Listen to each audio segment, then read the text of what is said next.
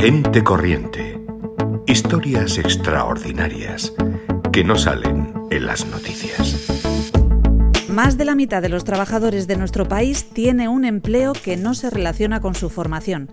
Así que la historia de Thalía es la historia de muchos españoles obligados a reinventarse. Yo soy periodista, la verdad es que a día de hoy sigo diciendo que soy periodista, aunque ahora mismo ya no ejerzo como tal, porque por cuestiones de la vida cambié los micrófonos por las aulas y ahora soy profesora de lengua y de literatura, de lengua castellana, porque trabajo en Barcelona y aquí tenemos dos lenguas.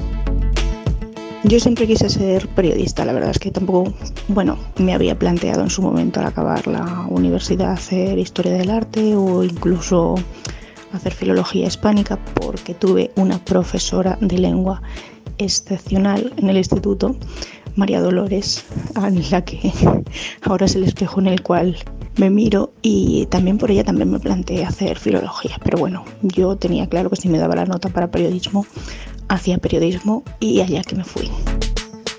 Desde antes de acabar la carrera ya trabajaba, trabajaba en la radio y en la tele de, de mi pueblo, en Radio Surco y Televisión La Mancha en Tomelloso. Empecé a trabajar los fines de semana, estaba durante la semana en Madrid, el fin de semana y los puentes iba al pueblo y trabajaba en la radio y los veranos por supuesto y cuando acabé la carrera pues ya me incorporé a formar parte de la plantilla. Pero como la cosa se me hacía, bueno, también te cansas, quería mirar un poco más hacia adelante, hice un máster de radio en la Universidad Rey Juan Carlos. Sí, yo he hecho un máster en la Universidad Rey Juan Carlos. A veces lo voy enseñando por ahí porque la gente se piensa que lo digo de broma, pues no. Y ese máster me permitió dar el salto a un medio nacional y también fue un salto geográfico porque pasé de Madrid a Barcelona.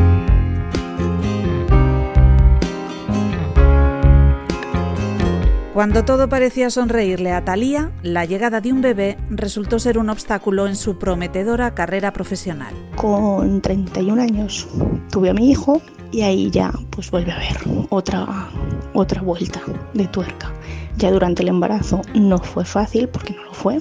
Después me di con, ese, con esa pared. Yo siempre digo, se me desmontó todo como un castillo de naipes y me encontré con un muro que yo no había previsto. Bueno, sí que lo había previsto, pero en realidad vivía en los mundos de Yuppie y yo pensaba que esas cosas del acoso laboral a las madres y demás, yo pensaba que realmente que eso era cosa de película, que no pasaba. Y no, lo extraño es que no pase, le pasa a todo el mundo. También hubo una serie de cambios y en los algunos años en los que seguí trabajando con mi hijo, mm, bastante agónicos, hasta que ya pues me dieron, esto queda muy así de entrevista de trabajo, me dieron la oportunidad de seguir creciendo fuera de la empresa. Una pata en el culo, vamos. Esa pata en el culo conllevó un año de año sabático completamente, de yo, mi hijo y ya está. Y mucho insomnio por las noches y noches en vela viendo Divinity. No tenía Netflix todavía. viendo realities de niñas bailarinas y de días en el sofá también, todo hay que decirlo. Muchos días. Un agujero negro del que se sale, supongo que se sale. De esto pasas el día esperando que llegue la noche para poder estar tumbada sin que nadie te mire mal. Y luego cuando amanece lo único que quieres es dormir porque por la noche no lo has hecho.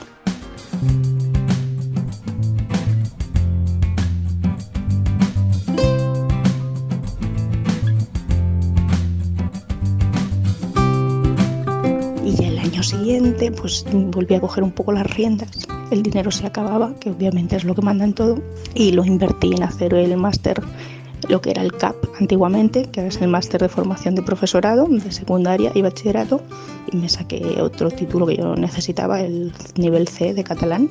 Hice el máster, hice las prácticas, me saqué el C, hice el trabajo de fin de máster, en fin. Luego llegó el verano y ya después vinieron otra vez los nubarrones porque ya sí que no tenía paro, mm, no tenía ahorros y ya había que salir de casa. Ya no podía estar mirando Divinity por las noches. creo que fue el 3 de diciembre, bueno, antes del puente de diciembre del año 2018, me llegó un mensaje. la verdad es que es bastante angustioso porque cuando vas mirando si te van llamando, si te van a llamar o no te van a llamar para trabajar y vas viendo la lista de interinos, cada día que llaman es como, eh, no, llegan a mi número, no llegan a mi número, no llegan a mi número. Y un día que no lo miré tan temprano, porque iba al médico con mi hijo, pues me llegó un mensaje de usted ha obtenido un puesto de trabajo de la Generalitat de Cataluña.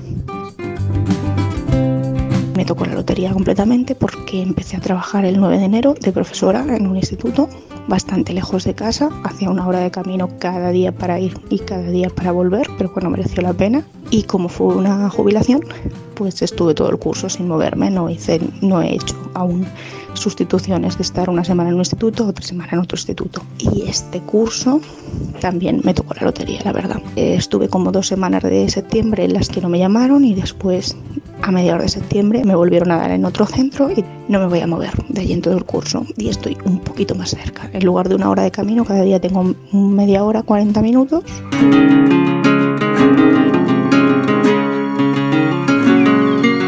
Si algo nos enseña la historia de Thalía es que es posible sobreponerse a las adversidades, aparcar la nostalgia y lo más importante, escapar de los agujeros negros. Echo de menos el periodismo, claro, lo echo de menos.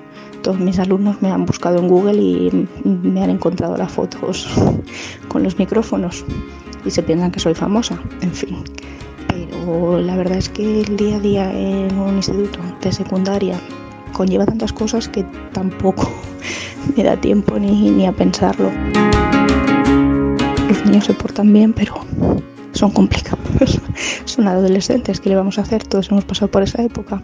El otro día, como fue San Valentín, mm, había siete niñas en clase llorando por no sé qué, que habían reñido una con la otra, la otra le dijo no sé qué.